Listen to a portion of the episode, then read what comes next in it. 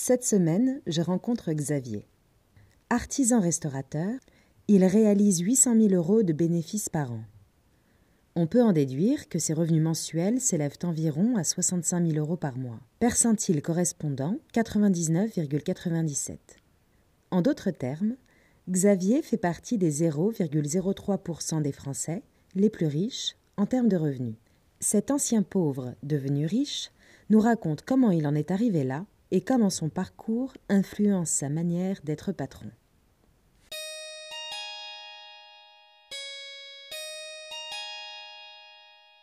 Le nerf de la guerre. Épisode 9 La soupe à l'oseille. Ma mère me racontait que mon beau-père, euh, déjà quand j'étais petit, euh, quand j'avais le bavoir, euh, il, me, maltraitait puisque j'avais, elle me disait, quand il mettait le, bavoir, il, à table, après, euh, quand j'étais petit, etc., on se faisait insulter, on se faisait traiter de bougnoul, d'enculé. Je suis juif, hein, je suis pas arabe, mais quand même, nous traitaient de bougnoul parce que ma mère était d'origine, était née en Algérie, et, euh, et, euh, et, que je bouffais trop et tout, parce que mon père ne versait que 235 euros de pension alimentaire. C'était un peu le, la table, c'était le moment qui était très difficile où je mangeais pas, je sortais de table en pleurant, et souvent la nuit, je me relevais pour aller manger. Et après, donc du coup, pour moi, cette idée de l'alimentation, cette idée de bien servir, de bien nourrir, de, de partager la table, de faire en sorte que tu sois riche, pauvre, d'où tu viens, peu importe. Tu seras servi pareil chez moi. moi, j'ai des stars, des gens très riches, des pauvres, tout. Tout le monde est logé à la même enseigne. Il n'y a aucune distanciation, euh, de différenciation entre les gens. Moi, je viens d'un de, milieu euh, assez modeste, je suis modeste, je suis émancipé depuis l'âge de 16 ans, donc je me débrouille tout seul. Euh, j'avais une pension alimentaire qui m'a été versée par mon père à l'époque jusqu'à mes 16 ans de 235 francs, qu'il a arrêté à 16 ans considérant qu'il n'y avait pas besoin de faire des études. Du coup, j'ai tenu à en faire et je me suis payé mes études par moi-même. J'ai dû être euh, auto... Euh, auto, autosuffisant dès l'âge de 16 ans finalement. En payant mes études, j'étais serveur et en même temps, donc j'avais bénéficié ce que j'appelle les APL maintenant, euh, des aides au logement. Euh, j'avais bénéficié d'une bourse. Et tout ça, ça m'a bien aidé. Et donc, du coup, j'ai une sorte de dette envers le, je dirais, le, la collectivité, puisque c'est grâce à elle si j'ai pu finir mes études. J'ai fait une maîtrise de géographie à Paris 4.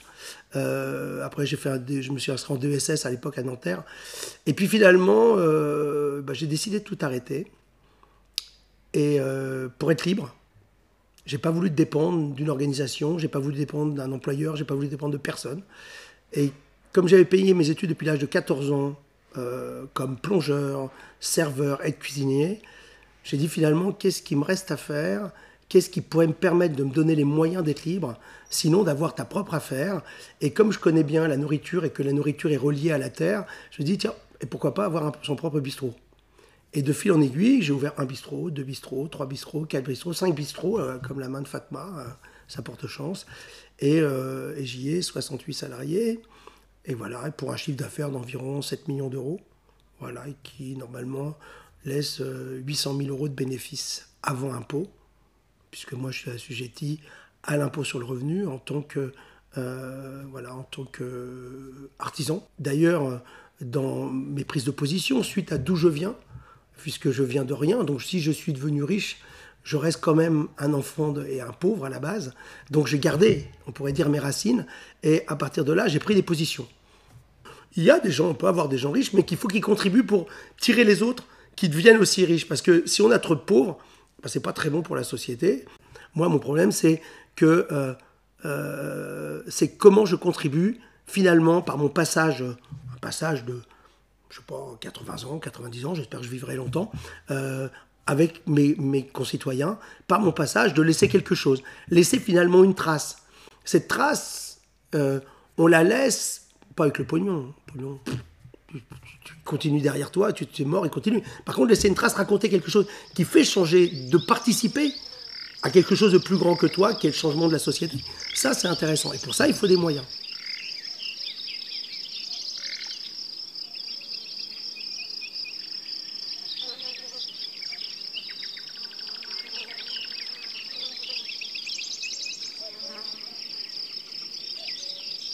Alors moi, s'il y en a certains qui se planquent à droite, à gauche, dans les paradis fiscaux, moi, mon petit paradis, c'est le Lot-et-Garonne. Alors je ne m'y planque pas, j'ai mon petit domaine. D'abord, ce n'est pas, un domaine comme euh, comme tu aurais sur la côte ou, ou, sur la côte basque ou sur la côte méditerranéenne. Non, c'est une ancienne ferme avec deux hectares c'est joli, c'est un domaine du 18e siècle, c'est mon, mon petit truc à moi que j'ai acheté à crédit. Et voilà, c'est là où je pourrais dire je prends un peu ma retraite et, et je planque rien, puisque quand je fais travailler, moi c'est ce que j'expliquais, quand je fais travailler des artisans pour rénover et que je donne 200 000 euros, alors que si j'avais planqué mon pognon ou mis mon pognon sur Apple, je serais pas taxé, et ben là quand je, fais ça, parce que c'est, c'est, c'est du, de, l'immobilier, et ben j'ai de l'IFI, ce qui est aberrant, alors que je vais faire travailler des gens locaux, etc. Donc voilà, moi je ne planquerai pas d'argent, on m'a proposé souvent euh, en Suisse, en Belgique, en Irlande ou aux îles Caïmans. C'est pas mon problème, puisque moi, mon idée, c'est d'être là ici, avec les autres, et de dire à tous, participons avec les moyens qu'on a. Donc moi, euh, mon, truc, c'est que je suis favorable d'ailleurs à, remettre, je vais faire sûrement une proposition prochainement, d'un impôt de solidarité, mais pas sur la fortune, sur les fortunes. Parce que je pense qu'on doit taxer mieux les fortunes. Dans le sens où le capital, bien sûr, un peu l'immobilier, mais avec des seuils de déclenchement plus élevés. Je trouve que l'instit ou le prof qui était là dans le marais depuis 30 ou 40 ou 50 ans avait un appartement, peut-être de 100 mètres carrés, qui à l'époque, moi j'ai acheté en 92 10 000 francs. Et avant, il y avait des choses qui se vendaient 3-4 000 francs. Donc il pouvait être là depuis 40-50 ans.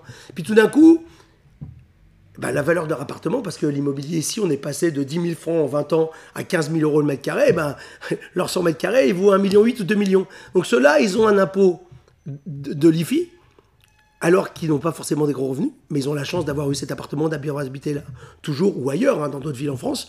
Et alors que celui qui a ses 2 millions en cash ou dans une banque ou sur des actions, ben, lui, il n'a rien.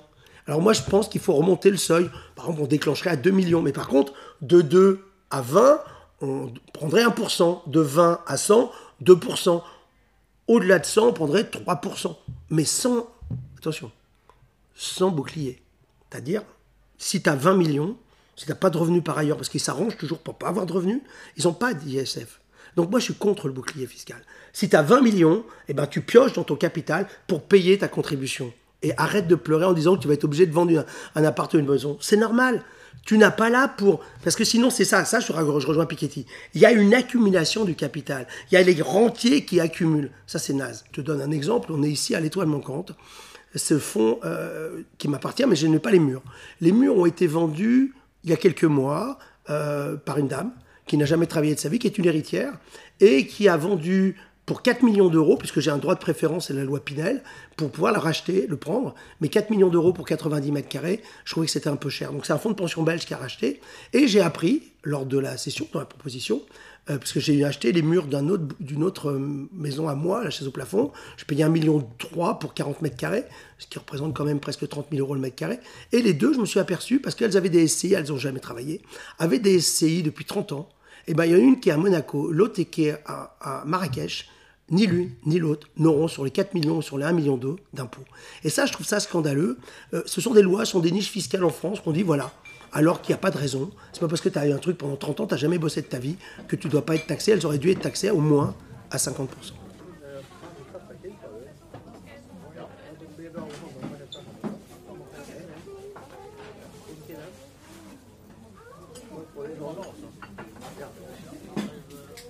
Alors, à la base, sur les cinq euh, affaires que j'ai, en 1990, j'ai acheté un petit fonds de commerce qui s'appelle euh, le Petit Fer à Cheval.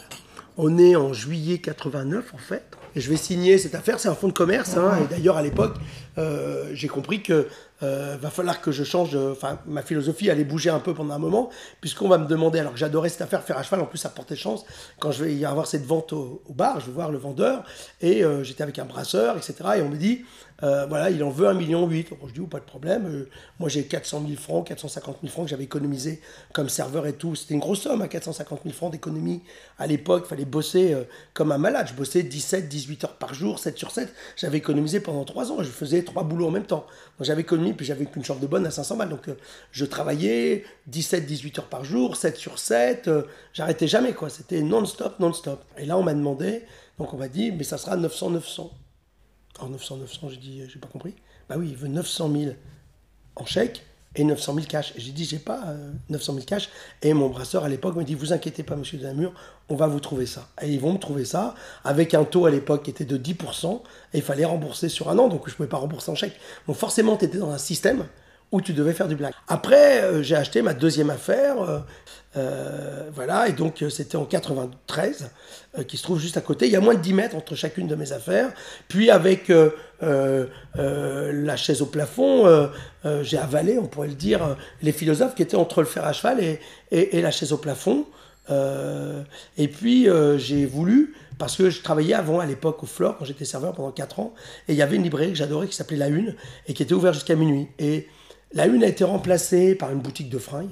Comme ici, beaucoup de choses se remplacent par des boutiques de fringues. Et, euh, j'ai dit, moi, euh, quand j'étais serveur, hein, faire une finissait à 1h, 2h du matin, la une finissait à minuit. Je voulais une librairie qui reste ouverte jusqu'à 2h. Donc j'ai créé La Belle Hortense. Ça, c'était en 97. Et puis en 98, j'ai acheté cette affaire ici, L'Étoile Manquante. Très peu cher, puisque j'avais pas de reprise. Ça coûtait à l'époque 30 000 francs. 30 000 francs d'époque, peut-être l'équivalent de. ou 200 000 francs, l'équivalent de 30 000 euros. Et euh, voilà, c'était ma dernière affaire. Après, j'ai fait une connerie en voulant m'installer à Montparnasse et en m'associant avec un de mes salariés. Et là, j'ai perdu un million, grosso modo, en 3-4 ans, j'ai tout arrêté.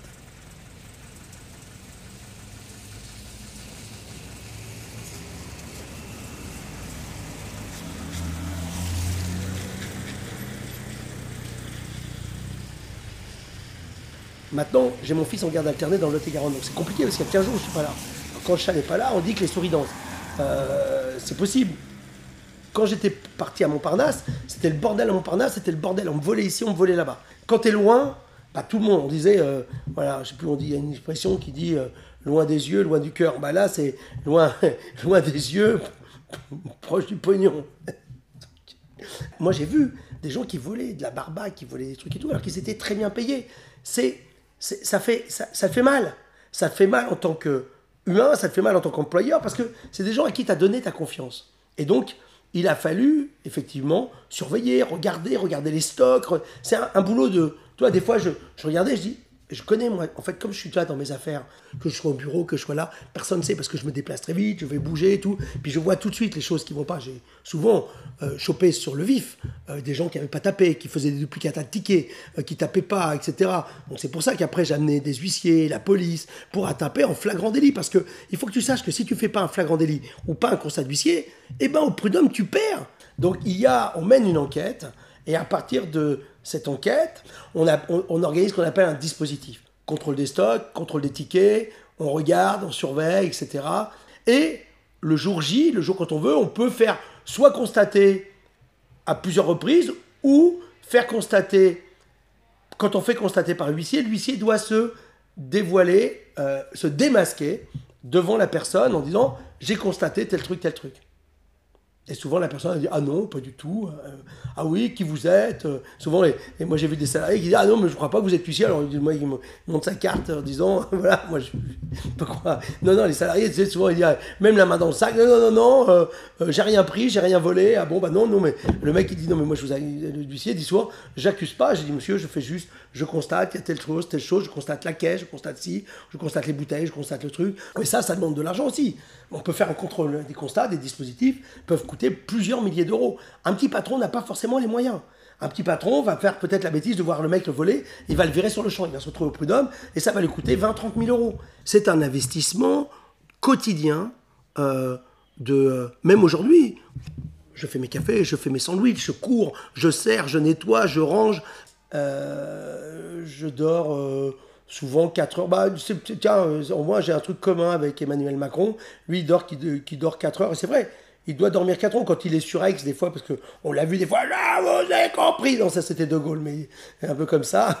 Euh, donc à ce moment-là, effectivement, tu peux être sur Aix à des moments, parce que tu dors, moi je vois bien, des fois je dors 4 heures, je, me couche à 2 heures du matin et, déjà à 5 heures ou 6 heures, je suis déjà d'équerre en train de répondre, d'écrire, euh, euh, machin, ou, ce matin euh, d'être sur un plateau télé, de repartir, de faire une interview, c'est de servir des sandwichs, etc., et de penser mes commandes, tout d'un coup à minuit je dis ah ma commande pour demain, mon truc, c'est un boulot, grosso modo quand je suis à Paris, c'est 18 heures, 18 heures de boulot par jour, 7 sur 7. Avant, c'était, j'ai fait jusqu'à 700 jours de suite, je crois que c'est mon record, de l'ordre de 17 heures par jour, 700 jours de suite, euh, faut avoir la santé. J'avais une énorme santé. Ce qu'il faut avoir, c'est du cœur. Quand je dis il faut avoir du cœur, euh, restaurateur, c'est un métier, c'est un sportif du cœur. Un cœur qui bat assez lentement qui permet beaucoup aussi de faire de l'endurance, etc. Donc il faut être endurant. Podcast conçu et réalisé par Hélène François. Retrouvez l'ensemble des autres épisodes sur lenerfdelaguerre.com. Merci de votre fidélité. Pensez à vous abonner et à bientôt.